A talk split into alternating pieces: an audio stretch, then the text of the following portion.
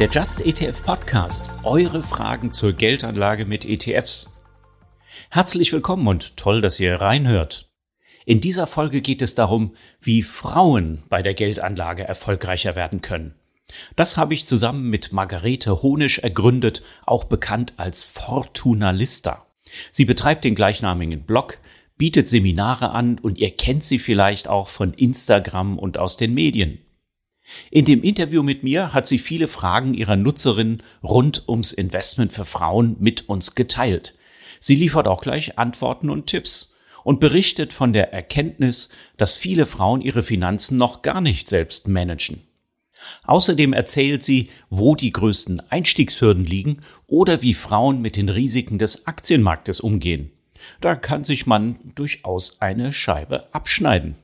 Und so steht dann auch einer selbstorganisierten Altersvorsorge mit ETFs nichts mehr im Wege.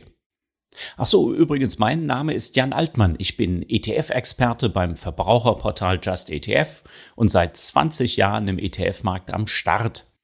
Und solche Interviews, die hört ihr hier künftig öfters, zusätzlich zu den Aufzeichnungen unserer Just ETF Talks und den Wissenshappen zu ETFs. Also wir hoffen, euch gefällt es. Hört doch mal rein. Und jetzt geht's nämlich los mit der Aufzeichnung des Interviews. Viel Spaß! Margarete, magst du dich kurz selber vorstellen? Sehr gerne, Jan.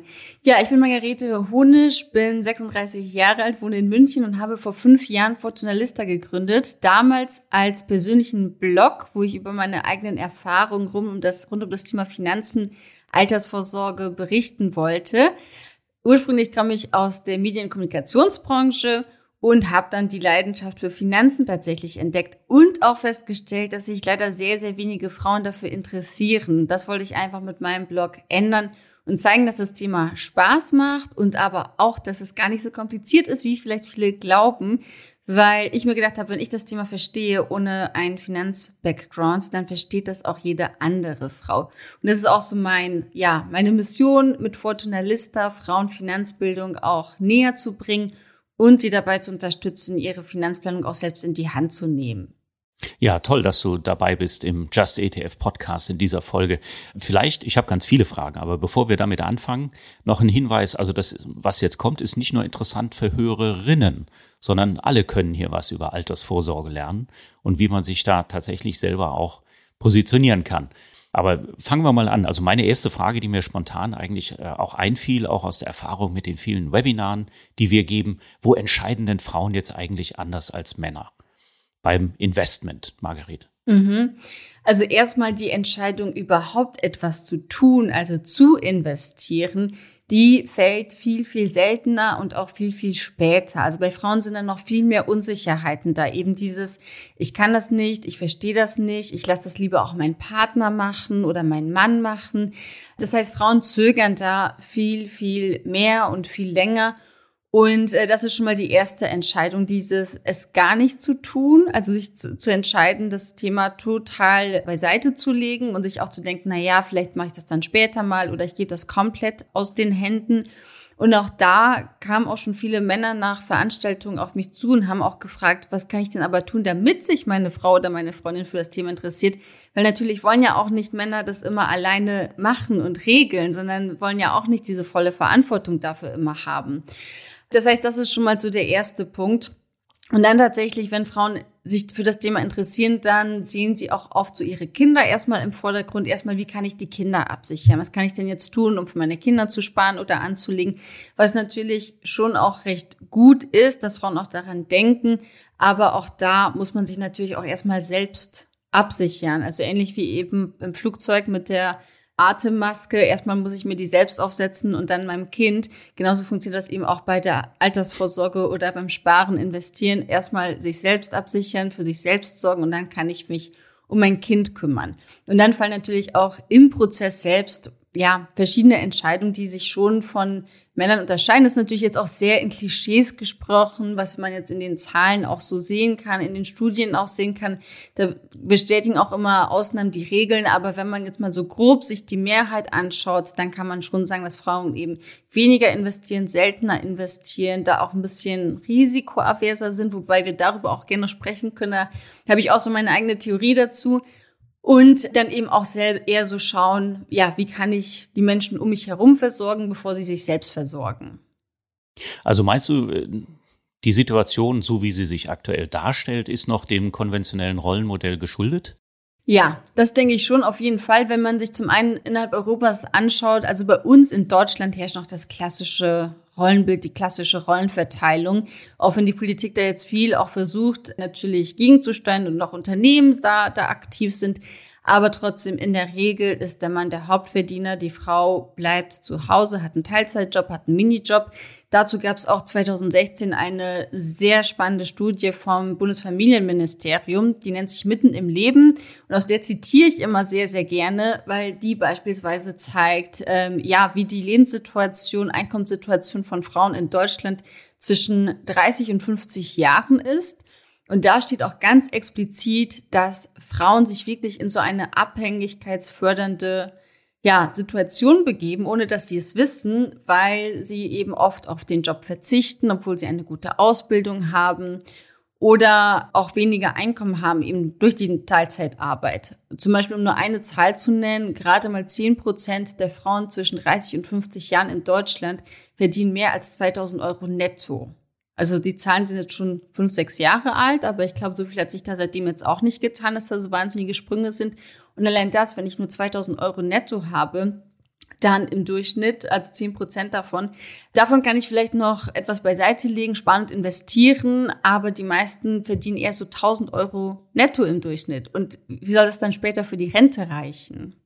Deswegen, das ist ein ganz, ganz großes Problem. Und jetzt abseits von den Zahlen aus meiner eigenen Erfahrung, kenne ich das auch, dass tatsächlich viele Frauen, die dann auch äh, zum Beispiel bei mir in die Vorträge kommen oder Kurse, dass die dann auch sagen, dass die wirklich auch zu Hause dagegen ankämpfen müssen, weil dann vielleicht die Schwiegermutter sagt, was willst du denn jetzt investieren? Du, kann, du musst doch jetzt auf das Geld aufpassen. Also auch da so tatsächlich im nächsten familiären Umfeld dann nochmal ganz, ganz andere Probleme auftauchen, denen sich Frauen dann auch stellen müssen. Jetzt erfreut sich allerdings deine Plattform äh, eines regen Zuspruches und ich kann auch von unserer Seite ergänzen, in unseren Online-Seminaren haben wir auch sehr viel interessierte Frauen immer dabei. Was verändert sich denn da gerade? Also ich glaube, zum einen ist es so allgemein die, sag ich jetzt mal, ja, dass es mehr Frauen gibt, die eben auch da unabhängig sein wollen. Also ich glaube, das Thema Unabhängigkeit ist ganz wichtig, dass man eben auch sagt, ich will nicht mich auf andere Personen verlassen. Frauen streben natürlich auch immer mehr eigene Karrieren an. Also die Seite gibt's natürlich auch. Und auch in Teilzeit kann man ja heutzutage auch Karriere machen. Da gibt's ja auch geteilte Geschäftsführungsstellen beispielsweise. Von daher, ich glaube, es gibt in der Gesellschaft schon diese Veränderung und diesen Wandel und natürlich da, wo mehr finanzielle Mittel auch zur Verfügung sind, will man natürlich das auch für sich nutzen. Das andere ist aber auch das Thema Altersvorsorge, Altersarmut.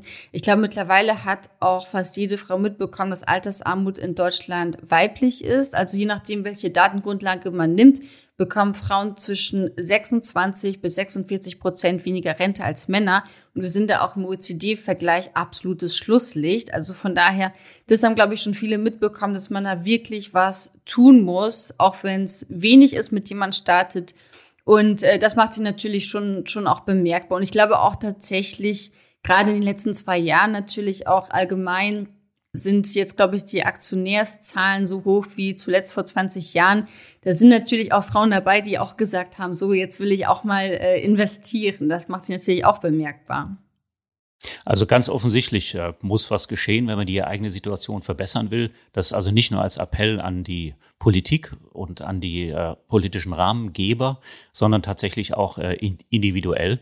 Was aber auch viele tatsächlich, also viele haben offensichtlich den Stab da auch schon selber in die Hand genommen. Jetzt erlebe ich das aber immer wieder, auch in Online-Seminaren, die Einstellung zum Risiko bei Frauen scheint eine andere zu sein als bei vielen Männern. Ich will es auch nicht einfach so verallgemeinern. Ja, Männer sind auch eine heterogene Zielgruppe ähm, oder heterogene Gruppe. Ich will es jetzt nicht über einen Kamm scheren, aber es, äh, es ist offensichtlich, dass also tatsächlich äh, da eine größere Zurückhaltung festzustellen ist. Worauf führst du die zurück? Mhm. Das ist ein Punkt, wo ich tatsächlich auch noch ein bisschen mehr auf, ja, auf die Forschung hoffe, weil ich mir das auch schon mal angeschaut habe. Und zum einen, es gibt viele Studien, die tatsächlich zeigen, nicht nur in Bezug auf Finanzen, dass Frauen risikoaverser sind als Männer grundsätzlich. Auch in Richtung Investition zeigt sich das, dass Frauen da auch vorsichtiger sind. Es gibt aber auch vereinzelt wenige Studien, die sich auch mal die Vermögensgrundlage anschauen, das Einkommen anschauen und sich anschauen, wie ist denn dann das Risiko, wenn Frauen genauso viel Geld zur Verfügung haben wie Männer handeln die dann anders damit, weil das muss man natürlich auch bedenken. Grundsätzlich haben Frauen meist weniger Geld als Männer. Wenn ich weniger Geld habe, dann darf ich halt auch nicht mehr so ein hohes Risiko eingehen. Da muss ich vor allem schauen, wie behalte ich denn das, was ich habe und kann vielleicht noch einen Teil davon optimieren und vermehren, aber kann da halt auch nicht sagen, okay, jetzt ähm, spekuliere ich mal auf eine bestimmte Aktie. Also ich glaube, das ist auf jeden Fall ein Grund. Da gibt's noch nicht ausreichend Studien dazu, beziehungsweise ich habe keine Studien gefunden, die sich das mal wirklich genau anschauen, ob das jetzt wirklich eine innere Einstellung ist oder grundsätzlich eine, ja, eine größere Risikoaversität bei Frauen oder ob das tatsächlich am Ende des Tages vielleicht auch mit dem Geld zusammenhängt, mit dem, was man zur Verfügung hat, wie man damit umgeht. Was ich ganz persönlich und hautnah erlebe, ist, dass viele Frauen auch eher vorsichtig sind am Anfang, also gerade diese Informationsphase, die ist, glaube ich, bei Frauen viel, viel, viel, viel länger und intensiver als bei Männern. Also Frauen wollen wirklich alles ganz genau verstehen und stellen wirklich auch viele ganz konkrete Fragen, sagen von sich selbst so, ja, ich habe eigentlich gar keine Ahnung davon, aber fragen dann so detailliert, dass man merkt, die haben sich schon viel damit beschäftigt, aber erkennen es selbst noch nicht an, dass sie eigentlich auch schon weit genug sind, dass sie starten könnten. Also ich glaube, das ist so ein Punkt zu schauen, wann bin ich jetzt genug informiert, dass ich mich jetzt wirklich traue, das Gelernte auch in die Praxis umzusetzen, diesen zweiten Schritt zu machen. Ich glaube, das sind Männer viel, viel schneller, was wieder auch eine Form von Risiko ist. Also wann bin ich denn bereit zu sagen, jetzt weiß ich genug, Jetzt setze ich das auch um. Da brauchen Frauen definitiv länger. Das ist meine Erfahrung. Ich habe das aber auch schon oft beobachtet, dass wenn die Frauen dann anfangen zu investieren, am Anfang sagen die, ja, jetzt will ich nur mit einem ETF starten und dann bekommen sie aber auch, entwickeln sie auch eine Leidenschaft dafür und sehen auch, sie verstehen das, sie können es umsetzen, die haben Spaß daran und fangen dann vielleicht auch mal an, mit bisschen Spielgeld auch in Einzelaktien zu investieren in Themen oder Branchen-ETFs zu investieren, also da wirklich sich nochmal so intensiver mit zu befassen, auch mal etwas auszuprobieren. Also das ist das, was ich jetzt aus meiner persönlichen Beobachtung sagen kann und was ich sehe. Deswegen, das würde mich tatsächlich auch sehr interessieren und ich hoffe, dass es da vielleicht auch ja, mal konkrete Studien und Zahlen und, und Forschung dazu gibt, sich das einfach mal anzuschauen, wie ist das denn dann im Verlauf, weil was man ja auch weiß, aus den Zahlen, die es gibt, also zum Beispiel die ING, die schaut sich ja immer anonymisiert die, die Depots an ähm, und die Entwicklung. Da kann man sehen, dass Frauen grundsätzlich eher auf Aktienfonds setzen, auf breit gestreute Fonds und ETFs weniger auf Einzelaktien, dass sie seltener handeln, sondern mehr bei ihren, ja, bei, bei dem, was sie sich auch ausgesucht haben, dabei auch bleiben und insgesamt durch äh, Gebühren und Kosten, die sie einsparen, auch eine bessere Performance erzielen. Das wäre natürlich auch mal interessant, sich das mal so im Querschnitt anzuschauen. Tatsächlich, wie sieht das, wie sieht das da konkret aus? Aber meines Wissens nach gibt es da jetzt noch keine Zahlen dazu. Das ist jetzt nur das, was ich bis jetzt auch aus den Studien weiß und was ich so selbst erlebt habe. Also nach dem, was du berichtest, äh, könnte der Durchschnittsmann durchaus sich da was abgucken, äh, weil natürlich klassischerweise auch da viele Risiken eingegangen werden. Tatsächlich ist es so, der Kapitalmarkt, dem ist das ja völlig egal, mit welchem Geschlecht der jeweilige Investor auf den Markt zugeht. Äh, da geht's nur um Risiko und Rendite und ohne Risiko gibt's eben auch keine Rendite. Und wie man mit dem Risiko umgeht, da gibt's natürlich verschiedene Ansätze. Wir zum Beispiel bei Just ETF, wir setzen uns ein für das, für einen äh, Buy-and-Hold-Ansatz, den man langfristig, wirklich sehr, sehr langfristig hält. Und auf diese Art und Weise, da kann ich schon dem Aktienrisiko ein Schnippchen schlagen. Einfach durch lange Haltedauer setze ich einen Teil des Aktienrisikos aus. Aber während ich das tue, da brauche ich natürlich gute Nerven. Also angenommen, ich habe jetzt einen MSCI World ETF, habe keine Beimischung, dann schwankt das Portfolio je nach Marktsituation schon mal gerne so 15 bis 30 Prozent. Und das muss ich aushalten. Und was gibst du für einen Rat in, in diesem Fall? Mhm. Ja, also zunächst einmal tatsächlich sich auch mal zu überlegen, was bin ich denn für ein Risikotyp, was habe ich denn für ein Risikoprofil, wie ist meine gesamte finanzielle Situation und so weiter. Und da hatte ich tatsächlich auch schon ganz unterschiedliche Frauen. Da hatte ich tatsächlich zuletzt auch beispielsweise eine Teilnehmerin, die war 64, war auch schon ganz frisch in der Rente und hat gesagt, so jetzt will sie aber nochmal investieren und tatsächlich mal so ein bisschen ausprobieren, was da geht und auch ein höheres Risiko eingehen, weil ihre Rente schon abgesichert ist sozusagen. Das fand ich dann auch ganz spannend. Aber es ist so, bei dem Fortunalista Bootcamp, was dreimal im Jahr stattfindet, gibt es auch immer eine Slack-Gruppe, wo sich die Teilnehmerinnen auch mal danach austauschen können. Und gerade in so Phasen, wo es mal so ein bisschen schwankt, da sieht man auch, da passiert wieder mehr, da ist wieder der Bedarf am Austausch wieder höher. Und tatsächlich, was ich da beobachte, ist, dass die Teilnehmerinnen auch in der Regel ruhig bleiben oder sogar nachkaufen. Und ich glaube, das Wichtigste da ist tatsächlich zu wissen, was passiert da gerade, warum passiert es, also dass man das auch einschätzen kann. Auf der anderen Seite bekomme ich nämlich auch ganz, ganz viele Nachrichten aus äh, der Community auf Instagram beispielsweise, wo man merkt, sie haben sich noch nicht damit befasst, was sie da eigentlich tun, wie sie investieren. Und die dann auch sagen, ja, jetzt habe ich gerade eine Aktie gekauft, jetzt ist die irgendwie 20 Prozent abgestürzt, soll ich die jetzt verkaufen? Was mache ich denn da? Und ich glaube, das ist das große Problem, zu investieren, ohne sich vorher genau über dieses Thema Gedanken zu machen. Also wie verhält sich die Börse, warum verhält sie sich, wie sie das tut und was bin ich für ein Risikotyp, wie viel Zeit habe ich denn? Also ich glaube, das sind so die wichtigsten Punkte, die man verstanden haben sollte, bevor man startet. Und eben meine Beobachtung ist, dass das viele auch nicht tun wenn sie anfangen. Und in der Regel, was ich dann aber erlebe, eben bei den Teilnehmerinnen, ist, dass die schon auch entspannt bleiben. Wir schauen uns da auch immer viele verschiedene Daten an, Studien an aus der Historie und die Historie zeigt einfach, wenn es einen Crash gab, dann hat sich in der Regel auch wieder erholt. Da gibt's auch eine spannende Studie von der Sutor Bank, was glaube ich, die sich mal 30 Jahre lang angeschaut hat, die Performance vom DAX und was passiert wäre, wenn man so die besten sechs Tage verpasst, wenn man die besten 30 Tage verpasst, auf einen Zeitraum von 30 Jahren, was ja wirklich wenig ist. Und da sieht man auch, wenn man die besten Börsentage verpasst hat, dann hat man auch eine weitaus schlechtere Performance, als wenn man weiter investiert bleibt. Und ich glaube einfach mit solchen Studien und Daten und Zahlen, dass die einen auch sehr beruhigen und einfach zeigen können, okay, ähm, auch wenn es jetzt emotional eine Achterbahnfahrt ist, muss ich einfach darauf vertrauen, dass ich mir vorher genug Gedanken gemacht habe, dass meine Strategie passt und jetzt halt eben ja, nicht, nicht schwach werden und genau das tun, was man nicht machen sollte, und zwar dann verkaufen. Also fassen wir zusammen, man braucht eine Strategie und einen Plan. Und das ist auch ganz egal, äh, welcherlei Geschlecht man sein mag dabei. Das gilt ja für Männer ganz genauso. Und äh, was sind zum Beispiel, ja, wenn ich am Anfang meines Berufslebens stehe, was wäre da ein guter Rat aus deiner Sicht? Wie sollte ich denn meine Altersvorsorge da gestalten?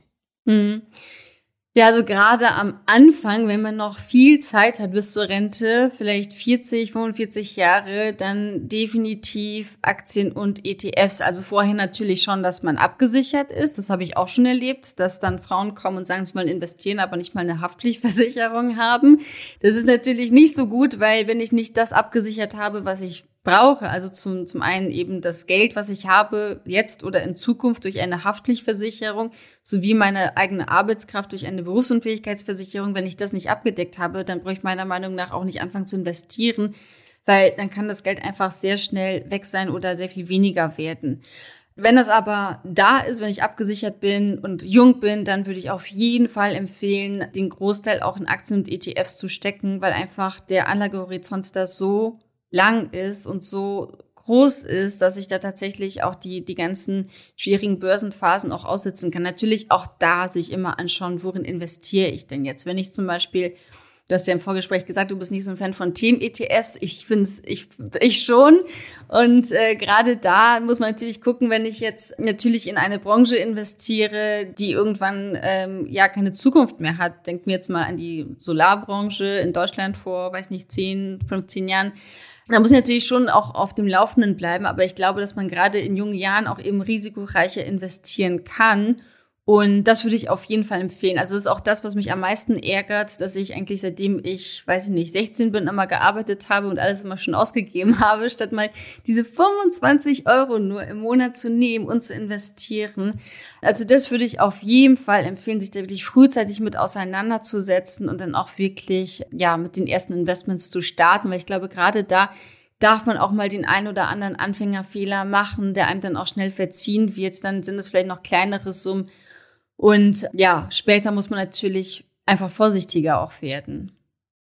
Später heißt, angenommen, ich wäre jetzt Mitte 30, habe schon die ersten Karriereschritte überwunden. Was hieße das für meine Anlage? Also parallel Altersvorsorge privat aufbauen, haben wir schon gehört, wenn die existenziellen äh, Risiken abgesichert sind, macht Sinn, ganz, ganz früh auch schon zu starten. Wenn ich das bisher vielleicht verpasst habe, weil es bisher das Bewusstsein noch nicht gab oder vielleicht auch mein Einkommen das gar nicht hergegeben hat, wie kann ich denn da vielleicht mit Mitte 30 oder Anfang 40 schon mal anfangen, da äh, zu allokieren? Soll ich dann ganz besonders viele Risiken eingehen, äh, weil ja nicht mehr so viel Zeit ist? wenn mhm. ich das Geld brauche? Idealerweise nicht. Also da tatsächlich, obwohl ich eigentlich nicht so ein großer Fan davon bin, sollte man sich auch mal überlegen, ist Rürup, äh, Rürup-Rente oder Riester-Rente dann für mich auch interessant, gerade wenn vielleicht Kinder auch da sind, wenn man Zuschüsse bekommt und so weiter, dass man da, davon einen Teil auch absichert und einen anderen Teil dann aber doch auch sozusagen risikoreicher, renditereicher in breit gestreute ETFs investieren. Also da tatsächlich vielleicht auch einen klassischen Welt-ETF nehmen. Vielleicht auch, ich weiß nicht, mit anderen, das ist jetzt aktuell etwas, was, was auch die wenigsten interessiert, aber dass man sich auch darüber informiert, weil langfristig betrachtet muss man ja sich auch mal anschauen, was passiert denn damit in 10, 20, 30 Jahren, wie kann sich das da entwickeln. Also von daher denke ich, ist eine breite Diversifikation auch durch verschiedene Anlageklassen wichtig. Aber auch dann natürlich auch immer zu gucken, wie ist denn meine persönliche Situation und meine finanzielle Situation. Ich denke, wenn man jetzt zum Beispiel Single ist mit Mitte 30, hat keine finanziellen Verpflichtungen, dann kann man auch nochmal ganz andere Risiken eingehen und sich anders aufstellen, als wenn man jetzt äh, eben doch eine Familie hat mit zwei Kindern, vielleicht noch das Eigenheim, was man gerade noch abbezahlt und so weiter. Da muss ich mich ganz anders aufstellen und, und ganz andere Maßnahmen sozusagen treffen. Also von daher immer von der individuellen Situation ausgehen und daher finde ich es auch schwierig, das sozusagen okay am Alter zu bemessen. Ich glaube, man muss wirklich insgesamt sich anschauen, wie ist denn gerade die Gesamtsituation. Aber grundsätzlich würde ich sagen, je näher man an der Rente dran ist, desto breiter diversifizieren. Ich persönlich zum Beispiel bin ein Fan auch von Kryptowährung. Das ist natürlich auch etwas, daraus sollte nicht die Altersvorsorge bestehen. Aber ich kann mir auch vorstellen, für die ein oder andere Person kann das auch interessant sein, da so ein bisschen was beizumischen.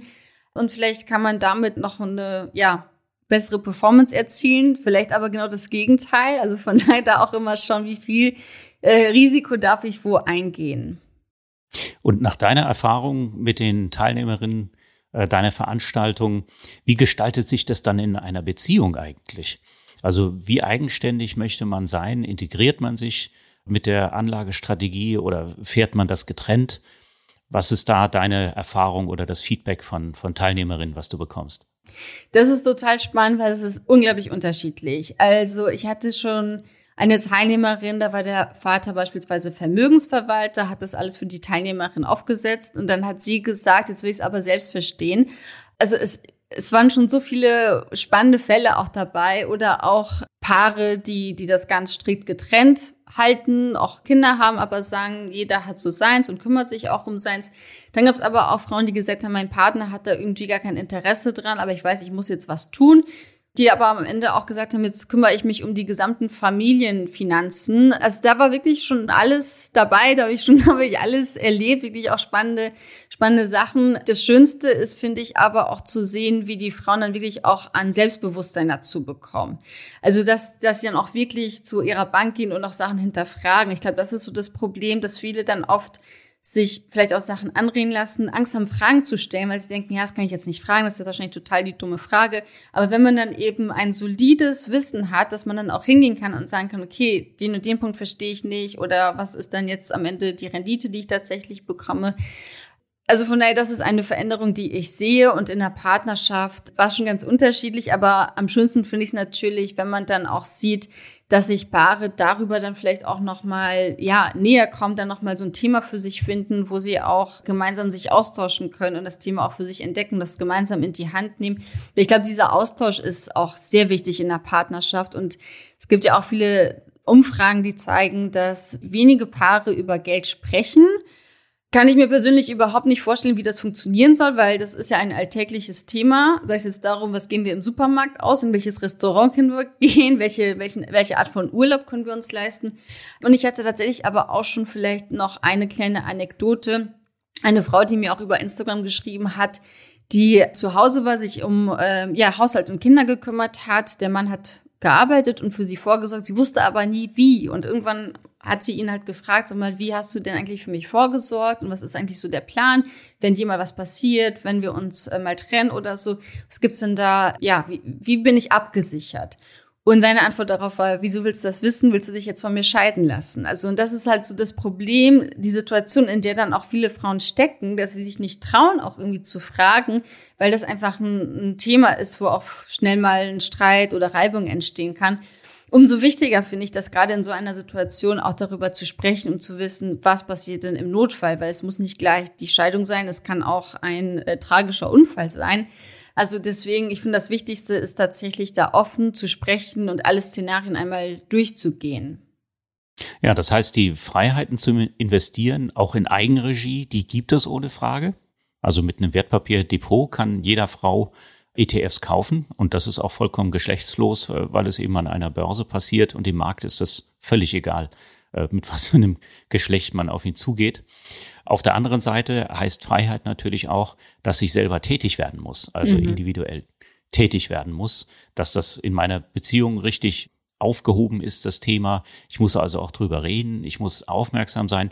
Kann man vielleicht so eine Regel machen oder vielleicht rätst du das auch deinen Teilnehmerinnen von deinen Veranstaltungen, wie oft sollte ich mich eigentlich mit Finanzen beschäftigen? Ist das eine Sache, die man einmal im Jahr regelt, äh, zwischen den Jahren und dann nicht mehr anguckt? Oder ist das etwas, äh, wo ich jeden Tag mit meinem Lebenspartner drüber spreche? Kann man das formalisieren? Ist es vielleicht sogar gut, wenn man das macht? Was wäre da dein Rat? Mhm. Ich glaube, das ist genau die größte Sorge, mit der viele auch an das Thema herantreten. So, oh Gott, wenn ich jetzt einmal damit anfange, dann muss ich mich jetzt jeden Tag damit beschäftigen, muss ich ständig irgendwelche Aktienkurse mir anschauen, dann muss ich irgendwie meine Bank anrufen und anschreien, jetzt schnell alles verkaufen oder so, äh, wie man das so aus, aus den Filmen kennt. Und letztendlich ist der Aufwand ja tatsächlich, ich sag, ich sag mal, die Pflege ist, ist sehr, sehr niedrig, sehr gering, was ich dann so über das Jahr hinweg machen muss.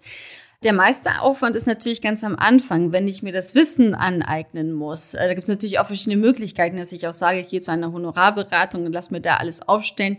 Was finde ich auch gut ist für all diejenigen, die sagen, ich habe wirklich überhaupt keinen Bock auf das Thema. Also ich krieg Bauchschmerzen, wenn ich nur dran denke dann denke ich auch am besten wirklich zu einer Honorarberatung gehen, sich das alles aufsetzen lassen. Und wenn ich dann etwas ändern muss oder will, was sich mein Risikoprofil ändert, aus, aus welchen Gründen auch immer, aus familiären Gründen, aus finanziellen Gründen, dann muss ich halt wieder zum Honorarberater gehen. Aber ansonsten finde ich es immer die bessere Wahl, sich das Wissen selbst anzueignen, da will ich auch die Zeit zu investieren oder auch das Geld in Form von Seminaren zu investieren oder in Form von Büchern, wie auch immer und sich wirklich das Wissen selbst anzueignen, weil dann eben auch, was wir besprochen haben, die Crashs und Krisen, die, die man dann auch durchlebt, die kann man dann vielleicht auch besser einordnen, besser nachvollziehen, weiß dann auch, wie man sich entscheiden sollte, ob man jetzt eben verkaufen sollte oder ob man im besten Fall sogar das nutzt und nachkauft. Also ich glaube, dieses Wissen ist ganz wichtig und das dauert natürlich auch seine Zeit, ganz klar. Die Umsetzung kommt dann als nächstes, aber dann, wenn ich das geschafft habe, dann reicht es je nach Strategie natürlich auch. Wenn ich ein, zweimal im Jahr mein Depot überprüfe, schaue, ob ich da noch was anpassen möchte. Wie ich das kenne, in der, in der Regel aus meiner Erfahrung ist es aber so, dass, äh, wie schon gesagt, dass die meisten dann auch eine Art Leidenschaft dafür entwickeln. Also ich würde sagen, in 80 Prozent der Fälle auf jeden Fall, was ich beobachte, haben die Frauen da auch wirklich Lust auf das Thema und schauen dann auch jeden Tag ins Aktiendepot am Anfang, aber nicht, weil sie müssen, sondern weil sie wollen und weil es natürlich dann auch ganz spannend und aufregend ist, weil da auch immer wieder was passiert. Das heißt, vernünftigerweise ist der Aufwand sogar überschaubar, wenn man anfangs sich ordentlich damit befasst und das dann in gewissen Zeitabständen anschaut. Und dann kann es natürlich sein, dass man tatsächlich sogar noch Spaß an der Sache empfindet und dann eventuell auch mal einige Investments tätigt, die im Rahmen eines hoffentlich kleineren Teils des äh, Portfolios getätigt werden, so wie du Kryptowährung beispielsweise erwähnt hast oder, oder Themenfonds. Sind das, ist das auch ein großes Thema, Themenfonds? Themenfonds, weniger Branchenfonds, manchmal schon, also dass, dass sich Frauen spezielle Branchen anschauen, wenn sie da auch selbst Erfahrung haben oder aktiv sind. Also, und das finde ich aber auch tatsächlich ganz gut, dass man sagt, es, ich kenne mich auch so in der Branche, ich habe da gewisse Insights, weil ich in der Branche tätig bin oder so, dass man da vielleicht auch so einen kleinen Schwerpunkt oder eben bei so einer Core-Satellite-Strategie auch so einen Satelliten in einen Branchen-ETF setzt. Das erlebe ich oft, aber vor allem auch zum Beispiel das Thema Nachhaltigkeit. Also das ist vielen Frauen tatsächlich sehr, sehr wichtig. Wie nachhaltig ist meine Geldanlage? im Sinne jetzt tatsächlich von Umweltaspekten, sozialen Aspekten, ähm, dass, dass Frauen da auch immer stärker darauf achten. Und ich glaube, auch das zeigen aktuell Studien und Zahlen, dass das Thema vor allem Frauen auch wichtig ist, tatsächlich nachhaltig zu investieren, dass es da auch No-Go-Kriterien gibt. Das ist auf jeden Fall auch ein Thema, wobei ja, das kann man ja auch mit einem breit diversifizierten ETF wunderbar machen. Da muss man sich bloß überlegen, was sind denn meine Nachhaltigkeitskriterien? Und das ist das, wo die meisten immer so ein bisschen dann ins Grübeln kommen, weil ja, nachhaltig ist vielleicht für dich was anderes als für mich. Und wenn wir jetzt zehn Menschen fragen würden, was Nachhaltigkeit bedeutet, da würden wir auch zehn verschiedene Antworten bekommen. Also deswegen, glaube ich, muss man sich da erstmal überlegen, was bedeutet denn für mich überhaupt Nachhaltigkeit und sich dann anschauen, welches Produkt passt denn dann zu mir, weil auch da gibt's ja mittlerweile eine wirklich große Auswahl, die dann auch hoffentlich genau meine Vorstellung abbildet. Also es gibt sicherlich, was jetzt den ETF-Markt angeht, kann ich das nur sagen, äh, gibt es wesentlich mehr Produkte und Strategien, äh, als es der Vielfalt an Bedürfnissen wahrscheinlich sogar entspricht. äh, tatsächlich raten wir meistens dazu, genauso vernünftig vorzugehen wie bei einer Selektion äh, eines anderen Produkts auch. Und dass man, genau wie du sagst, äh, sich erstmal selber drüber im Klaren werden will oder muss, wozu mache ich das Ganze? Und das führt dann meistens dazu, wenn man es nämlich wirklich will, dass man dann ein Produkt wählt mit maximal vielen Ausschlüssen. Also die von vornherein viele Unternehmen ausschließen. MSCI World äh, SRI, also dieser mhm. Produktname, äh, der steht zum Beispiel dafür, da bleiben dann aus dem äh, MSCI World nur ein Viertel der Titel übrig, die dann tatsächlich umfangreich gefiltert sind nach ethischen Kriterien, nach bestem Verhalten zur Umwelt, sozialen und Unternehmensführung. Also so lässt sich das konsequent ganz gut umsetzen. Allerdings äh, ist es natürlich wenig dazu geeignet, um wirklich jetzt äh, zur CO2-Reduktion ganz aktiv beizutragen oder äh, irgendwelche umweltfreundlichen Projekte damit zu fördern. Ist weiterhin ein Kapitalmarktinvestment und man schließt einfach nur ethisch nicht passende Investments damit aus. Also hat auch gewisse Grenzen.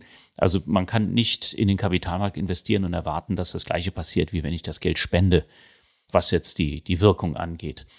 Und äh, da finde ich es gut, dass du sagst, das ist genauso ein Teil von dem Plan, den ich mir zu Anfang machen muss. Also ich brauche eine Strategie, am besten langfristig, die muss ich überprüfen, richtig? Mhm. Und genau das Gleiche muss ich eigentlich auch mit dem Nachhaltigkeitsaspekt machen und nicht äh, aufs Geradewohl jetzt eines der vielen Produkte da wählen, und da gibt es auch entsprechende Informationen, auch bei uns auf, auf dem Portal gibt es sehr, sehr viele Informationen dazu, die ganz guten Rat auch geben, was jetzt äh, für private Anlegerinnen und, und Anleger da am besten geeignet ist. Die meisten Produkte sind nämlich für Großanleger gemacht. Das, darüber muss man sich im, im Klaren sein. Daher diese Vielfalt an Nachhaltigkeitsprodukten. Mhm. Ja, jetzt haben wir über einen großen Reigen gesprochen. Einerseits, wie kann auch Frau sich überwinden, tatsächlich in den Kapitalmarkt einzusteigen, auch über die private Altersvorsorge für sich nachzudenken. Und wir haben auch festgestellt, vielleicht als Fazit noch, die Freiheiten gibt es. Die sind umsetzbar. Mit ETFs, mit einem Wertpapierdepot, alles möglich. Aber ich brauche, und das sagt Margarete eben, ich brauche einen guten Plan. Und die Überwindung ist eins, aber der Plan ist eben auch wichtig und ich brauche persönliche Ziele und das eventuell sogar abgestimmt in der Beziehung. Hast du noch einen finalen Rat für unsere Zuhörerinnen? Ja, und zwar das Wichtigste ist nämlich tatsächlich das Thema Selbstwirksamkeit. Das klingt jetzt so ein bisschen, ja, wissenschaftlich, aber letztendlich geht es darum, dass viele Frauen nicht anfangen, weil sie sich nicht zutrauen, dass sie es schaffen, wenn sie es dann machen. Und das ist tatsächlich so ein, so ein Problem, klassisches Frauenproblem beim Thema Geldanlage. Frauen trauen sich nicht zu, dass sie es verstehen. Das Problem ist, die meisten fangen es gar nicht an und versuchen es zu verstehen, sondern geben schon vorher auf. Also von daher wäre mein Appell tatsächlich auch an jede Zuhörerin, dass sie sich vielleicht einfach mal ein gutes Finanzbuch holt oder mal äh, ein Blog liest, einen Podcast anhört. Ich meine, diejenigen, die sich das jetzt, die das hören, die hören da schon einen Podcast, aber sich da einfach mal so ein bisschen nochmal vertiefen und sich vielleicht vornehmen, jeden Abend mal äh, entweder Finanznachrichten zu lesen oder ein paar Seiten in einem Buch zu lesen und sich das wirklich zutrauen, dass sie das auch verstehen werden, weil es haben schon viele andere vor ihnen verstanden und ich bin mir sicher, dass die meisten Frauen, die sich ernsthaft damit befassen, das auch nicht nur verstehen werden, sondern auch gut umgesetzt bekommen. Also das Thema Selbstwirksamkeit wirklich auch in die eigenen Fähigkeiten vertrauen, dass man es auch verstehen und schaffen kann. Super Schlusswort für unseren Podcast-Beitrag heute. Meine letzte Frage ist nur noch, wo findet dich Frau, wenn sie dich sucht im Internet? Unter fortunalista.de. Das ist unsere Website. Da gibt's auch immer wieder Artikel zu unterschiedlichen Themen, die auch ja speziell auf ein weibliches Publikum abzielen. Also sowas wie Motherhood Lifetime Penalty besprechen wir. Das Geld, was Frauen entgeht, wenn sie Kinder bekommen, beispielsweise, wie man dem entgehen kann. Oder auch auf Instagram unter Fortunalista, auf Facebook unter Fortunalista und natürlich, ich bin auch auf LinkedIn als Margarete Honisch. Also da bin ich auch zu finden. Super, dann hoffe ich auf regen Andrang und habe mich sehr gefreut, dass du heute bei uns in unserer Podcast-Folge dabei warst. Ja, vielen Dank für die Einladung. Das war die Aufzeichnung des Interviews mit Fortuna Lister, also Margarete Honisch. Solche Interviews bekommt ihr künftig öfter zu hören bei uns im Podcast, neben den aufgezeichneten Just ETF Talk Folgen und unseren Wissenshappen. Habt ihr denn unseren Podcast schon abonniert? Geht ganz einfach und es gibt alle Folgen bei Apple Music, Spotify, Deezer, Google Music und vielen anderen Diensten. Und noch viel mehr Input zu ETFs findet ihr auf unserer Website justetf.com und in unserem YouTube-Kanal.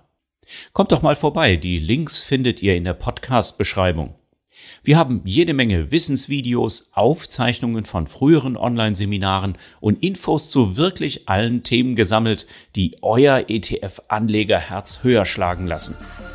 Wir freuen uns auf euch. Bis zum nächsten Mal.